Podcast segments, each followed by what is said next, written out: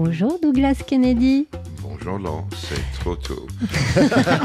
Alors c'est un peu tôt. C'est un cri du cœur. On va s'occuper des cafés, des croissants et vous donner la parole plus largement autour de plein de sujets qu'on a envie d'aborder avec vous, Douglas Kennedy. Donc vous nous faites le plaisir d'être avec nous jusqu'à 9h30 à l'occasion de la sortie de votre nouveau roman.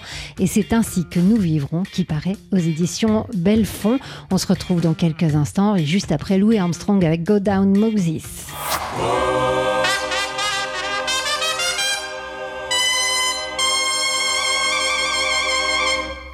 Louis Armstrong, Go Down Moses à 8h14 pour accueillir notre invité. Depuis qu'on vous le dit, depuis ce matin, on est tellement content. Notre invité, c'est le romancier américain Douglas Kennedy à l'occasion de la sortie de son nouvel ouvrage et c'est ainsi que nous vivrons. Un ouvrage qui paraît aux éditions Belfond, euh, qu'on va, dont on va parler largement euh, ce matin. 26e ouvrage. Déjà, c'est fou, un roman d'anticipation, une dystopie qui nous transporte en 2040 euh, dans les États désunis par euh, une nouvelle guerre de sécession et de profondes fractures qui se sont cruellement révélées, selon notre invité, sous le règne de Donald Trump. Tour à tour, euh, thriller et roman d'espionnage, et c'est ainsi que nous vivrons, nous emmène sur les pas d'une agente secrète. Oui, une agente secrète, jazz fan hein, par ailleurs, cinéphile aussi. il dresse aussi un portrait glaçant d'un futur pas si lointain que ça, dont on n'est pas sûr de vraiment vouloir. Hein. Ce futur ultra connecté, cette Amérique ultra divisée et le jazz aussi quand même dans tout ça, le dernier espace de liberté peut-être dans ce monde très inquiétant, hein, euh, Douglas Kennedy. Nous allons avoir l'occasion d'évoquer tout ça largement avec vous, euh, vous qui nous faites le plaisir de passer donc euh, ces quelques minutes, mais cette heure et demie en notre compagnie. Alors, Douglas Kennedy, avant même de commencer à parler de ce nouvel ouvrage, on, voudrait vous faire réagir à cette nouvelle euh, qui est tombée euh, hier dans la soirée, la disparition d'un auteur qu'on peut qualifier d'auteur culte. Cormac McCarthy, c'est quelqu'un... Ça vous choque que je dise que c'est un auteur culte? C'était un homme assez âgé, il avait 89 ans. Hmm. Euh, mais en même temps, en fait, le truc avec McCarthy, il était un peu comme Thomas Pynchon, en dehors de tout. Euh, il a vraiment fait des interviews, en fait, jamais, en fait, des rencontres publiques. Euh, en même temps, son, en fait, son style était très austère, très direct. J'ai toujours pensé que c'était un homme de Texas ou quelque chose comme ça. Il est né euh, à, Rhode Island. C'était quelqu'un de la Nouvelle-Angleterre qui s'est réinventé d'un homme, en fait, euh, du West. Vraiment, mais avec un point de vue euh, franchement sombre et féroce au sujet de l'âme américaine et le fait que derrière de tout, il y a une violence immense. Cette violence, d'ailleurs, c'est le sujet de votre, de votre roman également. Cette, violence qui est constitutive des, États-Unis et qui euh, est exacerbée dans votre, dans votre roman. Tout à fait, tout à fait. Et la vérité quelque chose d'extraordinaire. Depuis le début de 2023, il y avait presque 200 euh, massacres aux États-Unis. On a en fait un coup de foudre toujours euh, avec des armes, avec la violence. C'est un aspect de nous. Euh, et c'est bizarre, mais honnêtement, ça c'est un aspect de l'âme américaine, mais aussi derrière de ça, il y a beaucoup de choses euh, dans l'âme américaine. Il y a des, en fait, il y a le jazz, par exemple. Il y a franchement des grands orchestres américains, des chercheurs américains, en fait, des intellectuels, la littérature américaine. Derrière de ça, il y a en fait le, en fait le qui est aussi un aspect de notre société depuis le début, en fait. On a commencé comme une expérience religieuse. Et les puritains qui ont fondé les États-Unis au début du XVIIe siècle, c'était le Taliban. De, leur époque. Et ça, c'est une des raisons pour lesquelles que la séparation euh, entre l'Église et, et l'État était primordiale pour des hommes de la lumière qui ont écrit notre Constitution. Donc, je lutte avec des choses comme ça dans le roman, mais dans une manière de sous-texte. C'est pour ça qu'on vous aime, hein, vous les Américains, pour le meilleur et pour le pire. Douglas Kennedy est en direct avec nous ce matin et jusqu'à 9h30, il est 8h18, on écoute Harold Lopez, nous ça. On va quitter l'ambiance cubaine d'Harold Lopez Noussa pour retourner aux États-Unis de Douglas Kennedy qui est avec nous en direct ce matin à l'occasion de la sortie de son nouvel ouvrage et c'est ainsi que nous vivrons qui paraît chez Belfond. Un ouvrage Douglas que vous avez situé euh, dans des États, je le disais, désunis par une nouvelle guerre de sécession. Est-ce que vous pourriez nous présenter votre roman? C'est une dystopie? C'est un roman de l'anticipation. Mhm. Pour moi, c'était très important, en fait, d'éviter la tentation de la science-fiction. Donc, il n'y a pas des vaisseaux spatiaux dans le roman. Il n'y a pas des zombies, des martiennes, ni des scientologues. Et euh, pour moi, euh, aussi le fait que c'est 2045, 100 ans exactement après la fin de la Deuxième Guerre mondiale, mais avec un monde sans liberté. Ça, c'est autre chose. Il y a deux pays après une guerre de la sécession froide, pas très violente, mais un, vrai divorce. Euh, il y a une confédération, une théocratie hyper chrétienne. L'avortement, ça c'est la peine de mort. En fait, si on est gay, en fait, il y a des camps pour rééduquer les homosexuels, euh, mais libertarienne aussi. De l'autre côté, des deux côtes, euh, un pays qui est dirigé par un milliardaire du tech, euh, un peu comme un mélange de Elon Musk, de Jeff Bezos, de Steve Jobs, euh, de Bill Gates. le vernis hyper progressiste, l'éducation, la culture, en fait, la santé très très bien subventionnée, mais il n'a pas de liberté et tout le monde est obligé de, en fait, porter une pouce. Euh, qui est implanté dans la tête. Et le marketing de pouce au début, c'est le nouveau iPhone. Mais la vérité, c'est une surveillance totale. J'ai lu là, récemment que Elon Musk a commencé de euh, créer une puce. Donc, il va profiter de ça, pas moi, mais c'est Musk. Le truc pour moi, c'était créer quelque chose très proche de notre actualité aujourd'hui. Et le fait que, en fait, l'ombre, en fait, du fascisme et des choses totalitaires est partout maintenant. De temps en temps, je pense qu'on vit aujourd'hui dans une version, version numérique des années 30. Et aussi créer quelque chose de très humain parce que on peut créer un décor en fait de, euh, de l'anticipation mais s'il n'a pas une connexion humaine on a un problème comme euh, euh, romancier.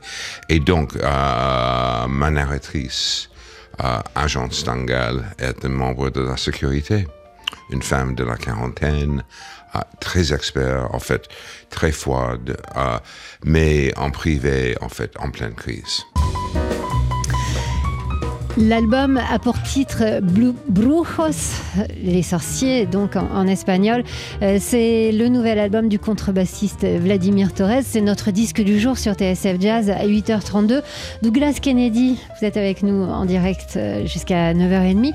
On sait, et c'est aussi en partie la raison de votre présence ce matin, on sait que vous aimez beaucoup le jazz, il n'est pas rare qu'on vous croise dans les clubs parisiens. Vous êtes à l'affût des nouveautés? Vous écutez beaucoup les nouveaux albums? en fait, euh, trois concerts extraordinaires. Gérard Clayton au Duc de Dunbar, à mon copain Laurent Deville à, New Morning. Et il y a deux jours à New York, je suis arrivé en fait hier de New York, mais avec ma fille, euh, le gang Kurt Elling et le Vanguard Jazz Orchestra. C'est la première fois que Kurt Elling a chanté euh, au Village Vanguard. Et pour moi, ça c'est le Carnegie Hall, enfin le Notre-Dame du jazz. Euh, honnêtement, en fait, ça reste mythique. et aussi, en fait, c'est très intéressant. Euh, quand j'avais 16 ans, euh, j'ai grandi dans un appart de 65 mètres carrés à New York. Mes enfants se sont disputés tout le temps. Je commence de sortir les soirs. Euh, et j'ai connu le mec à la porte de Village Vanguard. Et il m'a dit tout le temps, quand j'avais 16 ans, tu peux, tu peux fumer au bar, au zinc, mais pas d'alcool. Mais grâce à ça, j'ai écouté Bill Evans. Euh, et un très jeune Keith Jarrett et Dexter Gordon une fois. Mm. Et tout le temps, en fait, le bartender m'a dit Douglas, un coca, et, et, puis il a fait le rhum dans mon coca. C'était très classe. C'est un apprentissage du, du, jazz comme un autre. Euh, on va parler de, de, votre nouveau livre, Douglas Kennedy, ce matin, où il y a un, un club de jazz qui a eu une grande importance dans l'intrigue, et le jazz aussi a de l'importance. Ce jazz qu'on va évoquer entre multiples autres choses. Euh, pour l'heure, il est 8h34. On a décidé ce matin que les horaires, ça voulait plus dire grand-chose, et c'est l'heure des infos. Catherine Russell, How Deep the Ocean à 8h43. On est avec Douglas Kennedy ce matin à l'occasion de la sortie de son nouvel ouvrage et c'est ainsi que nous vivons. Et dans ce roman Douglas Kennedy, il y a une sorte d'exacerbation de cette division entre l'Amérique profonde, puritaine, rurale et l'Amérique des grandes villes et des côtes, progressiste et hyper connectée. Et vous semblez dire que euh, dans votre roman que le point de bascule de ce divorce entre ces deux Amériques, c'est Donald Trump. En quoi Donald Trump est véritablement un point de bascule Pour moi, historiquement, j'ai posé une question récemment de quelqu'un, parce que pendant le confinement, euh, beaucoup de journalistes m'ont demandé avez-vous une idée de roman sous en fait le Covid? Et j'ai répondu c'est trop tôt. La même chose avec le 11 septembre. Qu'est-ce que c'est le résultat de 11 septembre 15 ans après? C'était Trump et aussi en fait l'extrême droite partout. Pour moi, historiquement aussi, la fin de l'Empire anglais, c'était en fait 1918, après la Première Guerre mondiale. À la fin du siècle américain, c'était en fait novembre 16, avec l'élection de Trump. La vérité aussi, on vit aux États-Unis en pleine guerre culturelle depuis la fin des années 60. Uh, Nixon a gagné en fait la Maison Blanche avec l'idée il y a deux Amériques. Il y a la majorité silencieuse au centre et le sud. Ça, c'est des vrais Américaines, des élites, en fait, des deux côtes, en fait, des snobs, des intellectuels, pas des vrais Américaines. Et ça, ça a devenu, franchement, en fait, euh, la stratégie du Parti républicain tout le temps, euh, surtout avec Reagan. C'est bizarre, mais maintenant, euh, Reagan, il est le président le plus influentiel depuis Roosevelt. Il a complètement changé le trajet des États-Unis, mais surtout euh, avec Bush premier et deuxième, Junior, comme j'ai dit tout le temps, de Bush, euh, en fait, euh, deux, et, et, Trump. maintenant, il y a deux Amériques et on se déteste. C'est fort comme vous détestez. Oui, euh, mais, mais, mais, mais, bizarrement pour moi, ce roman a commencé pendant le confinement. J'ai dîné avec un ancien euh, camarade de classe de l'université qui est un Golden Boy de Wall Street, un homme avec une valeur euh, absurde. Mais c'était juste après le coup d'État raté du 6 janvier et on était obligé de dîner à l'extérieur, c'était Covid, euh, avec la neige, c'était bizarre. Il m'a dit, j'en ai marre des voyous du Sud et euh, du Midwest. Qui contrôle l'argent dans ce pays? C'est des deux côtes. La Californie a la quatrième économie la plus importante du monde. Du monde. Et on est à New York le centre de la finance globale.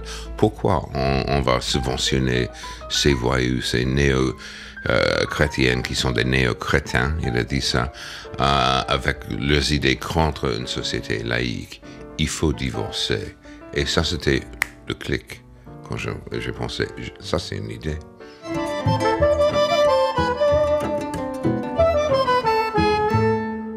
Était bien loin du cauchemar moderne que nous décrit Douglas Kennedy dans son nouvel ouvrage avec Balaké Sissoko, Vincent Segal, Émile Parisien et Vincent Perrani. Euh, Douglas Kennedy, vous êtes avec nous en direct. Ça vous parle aussi, ce jazz, cette musique? Oui, toujours. Qui n'est pas toujours. une musique américaine. Oui, oh, ben, mais c'est une musique universelle mm. maintenant. En fait, euh, je vis une moitié de l'année ici à Paris. On a TSF, on a Dr. Lombard, Sunset Sunset, New Morning. Euh, et quand je voyage, toujours, en fait, j'ai mes clubs du jazz préférés. J'ai un appart à Berlin, il y a B-Flat là-bas, et mm. euh, Zigzag, euh, oui, Copenhague, en fait, Jazz Hus Montmartre, et surtout New York, ma ville natale, qui est le siège social du jazz, du jazz sans aucun doute. C'est intéressant, en fait, j'ai parlé avec un, copain qui, franchement, il est un agent de la presse pour beaucoup de gens du jazz.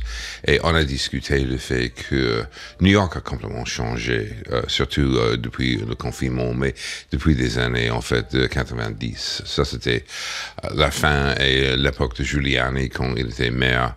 Maintenant, New York, c'est une ville qui... il y a un club du jazz qui est ouvert jusqu'à 3 heures. Et ça, c'est mm. Smalls. Ah, ici, euh, euh, tous les euh, vendredis et samedis au Dr. Lambert, il y a le jam qui continue jusqu'à 4 heures du matin. Mm. J'adore ça. Mais pendant mon adolescence, le Village Vanguard, c'était 21h, 23h et 1h. Trois séances tous les soirs. Et vous y étiez aux trois séances? Ah, quand j'étais jeune, non. En fait, euh, 21h30. Mhm. Euh, quand j'étais un ado, après, tout à fait. Alors, on, va, on va parler de ce club de jazz qui est important dans votre nouvel ouvrage, Douglas Kennedy, dans quelques instants. Mais auparavant, on va se retrouver avec quelqu'un dont la musique a aussi de l'importance. C'est Bill Evans et c'est juste après la pub.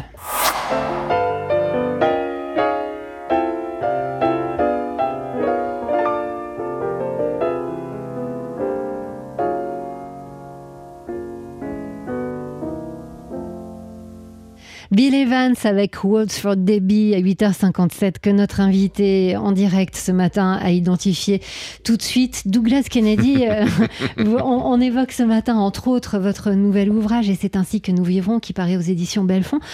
Il y a un club de jazz dans, dans, dans l'histoire de ce nouveau livre. On rappelle que c'est un, un, roman d'anticipation. Nous sommes en 2045. Les États-Unis sont divisés encore plus qu'aujourd'hui. Il y a eu une guerre de sécession. Et donc, dans une zone qui s'appelle évidemment le No Man's Land, se trouve un club de jazz. Ben parce que c'est le dernier espace de liberté, le jazz. Peut-être euh, dans le roman, ça et le cinéma aussi. Ça, c'est deux de mes passions privées aussi. Uh, oui, j'ai décidé dans ce roman uh, d'inventer un, Berlin. Et c'est l'ex-Minneapolis. Um, pourquoi? C'est au centre du pays, en fait. Et franchement, le Minnesota, c'est un État divisé, en fait, rouge et aussi uh, bleu maintenant, conservateur et aussi progressiste. Mais dans le roman, mon agent, ma, ma narratrice découvre que son papa, qui est récemment mort, un, homme de ma génération, un romancier de ma génération, tout le monde a dit c'est un autoportrait, à peu près. Euh, quand ma fille a, lu le roman, elle m'a dit, mais c'est toi. Donc, mais il est mort récemment et elle a découvert que papa a eu un secret je n'ai pas en fait euh, gâché le roman pour expliquer le secret, mais elle découvre qu'elle a un double. Et euh, c'est nécessaire professionnellement de déménager aux autres avec une, une, identité en fait euh, complètement changée. Elle est critique du cinéma, mais aussi un habitué du club du jazz, juste à côté de la frontière, à le checkpoint Charlie à, l'avenir. Et le club du jazz, c'est un vrai club du jazz, mais c'est aussi autre chose.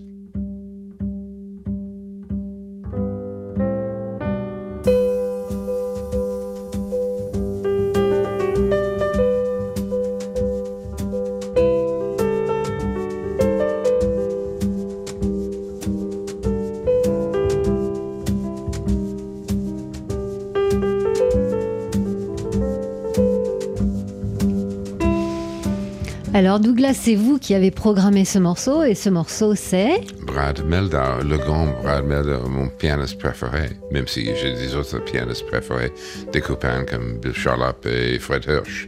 Pourquoi c'est votre euh, pianiste préféré, Brad Meldau? Oh, Meldau, en fait, quelque chose. Euh, franchement, son œuvre est immense. Il a écrit des pièces lyriques, par exemple, pour un ténor, euh, Ian Bostridge aussi pour Anne-Sophie Van Otter, une soprano suédoise. Euh, il a un trio formidable Mm. et comme un pianiste solo. Le truc avec Meldau, de temps en temps, je pense, il fonctionne comme un romancier. Euh, il y a une narration derrière, de, en fait, de tous euh, ces morceaux. Euh, et aussi, je découvre des choses chez Meldau. Euh, ça, c'est le truc, en fait, avec le jazz. C'est une interprétation.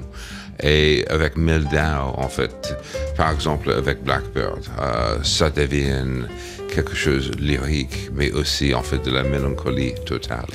Brad Meldo qui, euh, qui joue comme un romancier, est-ce que, euh, est-ce que Douglas Kennedy écrit comme un jazzman? Euh, j'espère, j'espère un peu. Et franchement, ça c'est une, question excellente parce que il y a des écrivains très structurés. Tout est fait en avant de l'écriture. En fait, un grand plan à chaque détail. Pour moi, en fait, l'écriture c'est une grande improvisation. Euh, et je n'en ai aucune idée en fait euh, que en fait je vais écrire demain. Mais ça, c'est quelque chose. Même si mes romans sont très structurés, je n'ai jamais, euh, je n'ai pas fait une structure en avance.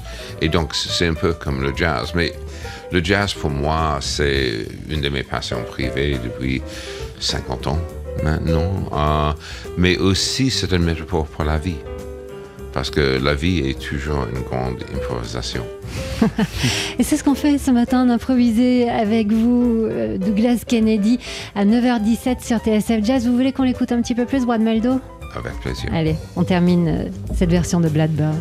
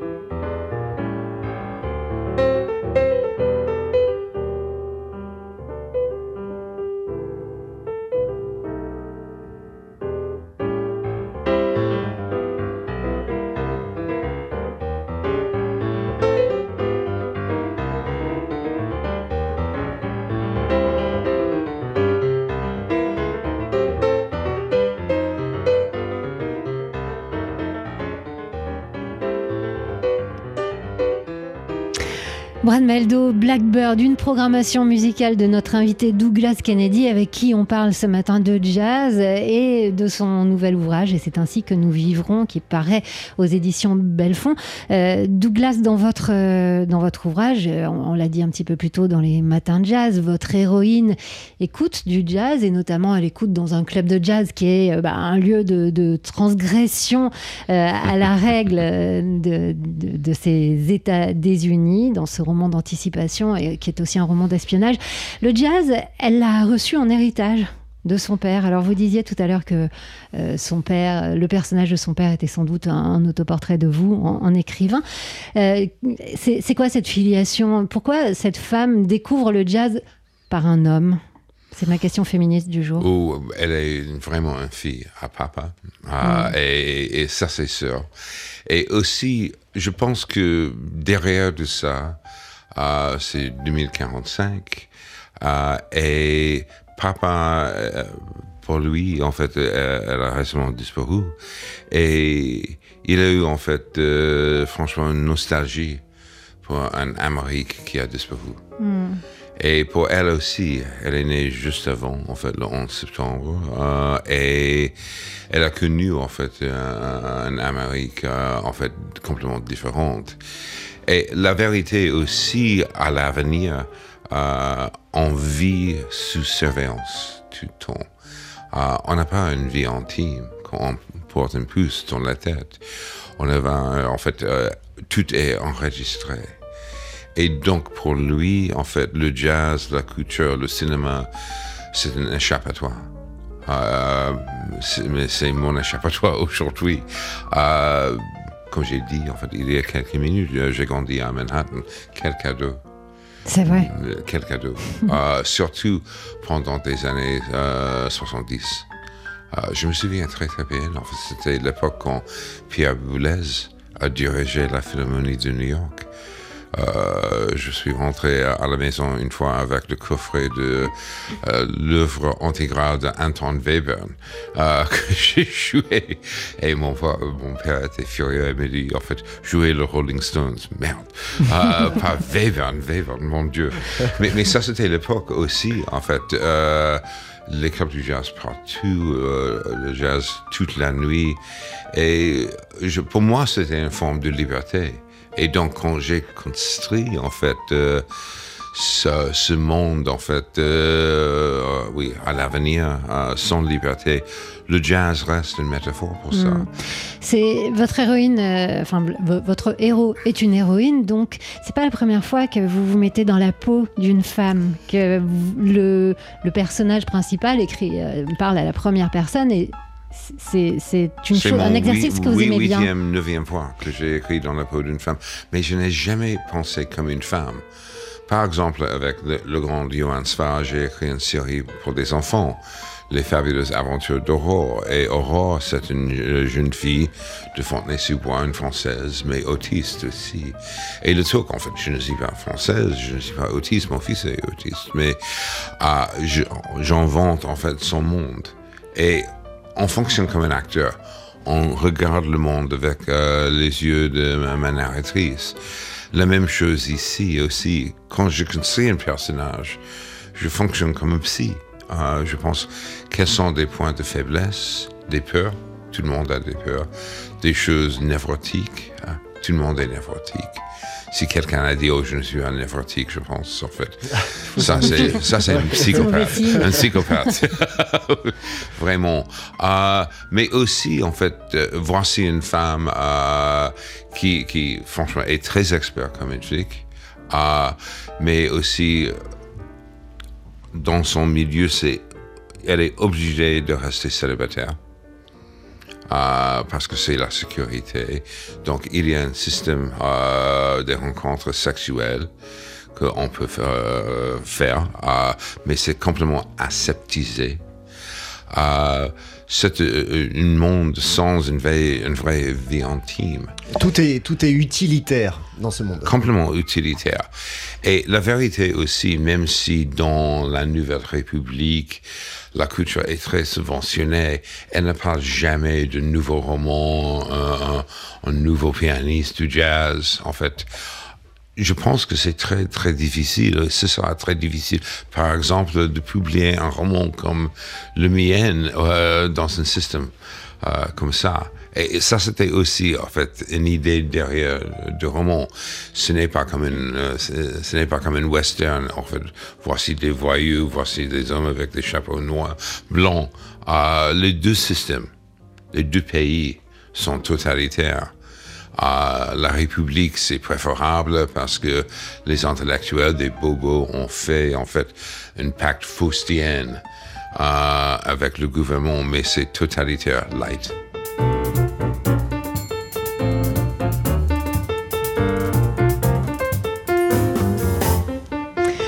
Alors ça s'entend pas du tout à cette musique avec ce morceau qui s'appelle Samba de Rivera, mais Makoto Ozone est un pianiste japonais. Vous l'avez découvert comment? Oui, euh, à la radio, Mhm. Euh, Ah, c'est bien. oui, oui, C'est- un bon réflexe. je suis quelqu'un qui écoute la radio et surtout TSF tout le temps. Mais c'était la BBC, un programme de jazz à la BBC. Et j'ai pensé, qui, qui est ce mec? Et immédiatement, en fait, j'ai toujours un calepin, un stylo à côté. En fait, j'ai écrit en fait euh, le prénom et nom. Ma- ma- et j'ai découvert, il a étudié à Berkeley, aux États-Unis, et il est le grand euh, pianiste de jazz japonais euh, de moment. Et vous êtes quelle sorte de jazz fan Quand vous découvrez Makoto Ozone, vous allez chercher toute sa discographie, vous allez Tout écouter immé- immédiatement. Et j'ai euh, trouvé par exemple, euh, en fait, des versions de la musique classique qu'il a réinterprétées, y compris aussi un sonate de, de Prokofiev, extraordinaire. Mais ça, c'est quelque chose hyper important chez moi, la curiosité. Si on, on f- on- on- on abandonne la curiosité, on va vieillir très rapidement. Euh, et ça, c'est un des plaisirs de découvrir un nouveau pianiste, euh, un nouveau euh, réalisateur, en fait, un nouveau romancier, quelque chose comme ça. Euh, le truc, c'est comme l'écriture. Oui, en fait, j'ai juste terminé mon 28e livre et j'apprends tout le temps. Je n'ai jamais pensé que après 28 ans, en fait, je, en fait, euh, je suis le grand écrivain. Simplement, euh, c'est toujours le prochain. Et j'ai des tout le temps. Et- mais je pense que ça, c'est très important comme artiste de rester un peu anxieux. Euh, L'arrogance cache le doute. Alors dans votre nouvel ouvrage, il y, a, il y a des caisses de déstress. Il faut le lire, ce livre, pour savoir tout ça, pour savoir tout ce, pour comprendre euh, tout ce qu'on a évoqué dans ces matins de jazz avec vous, Douglas Kennedy. Et c'est ainsi que nous vivrons donc nouveau roman de Douglas Kennedy, traduit de l'anglais. On l'a pas cité encore Oui. par Chloé Royer. Ça sort aux éditions Belfond. Merci beaucoup, Douglas, d'avoir passé cette matinée avec nous. On renvoie euh, nos auditeurs qui viennent juste d'arriver à notre podcast. On va mettre toutes vos interventions euh, en ligne, comme ça, on n'en perdra pas une miette. Bon voyage, vous partez à Bruxelles, vous allez présenter votre, euh, votre ouvrage un peu partout. Oui, dans trois heures, oui, Voilà. tout à fait. Donc profitez-en bien et revenez nous voir bientôt. Et puis si vous voyez euh, un gars avec des lunettes et une tête de romancier américain dans un club de jazz à Paris, ce sera lui, ce sera Douglas Kennedy. 9h32, on vous laisse tout de suite avec David Copéran pour Qui sonne le jazz.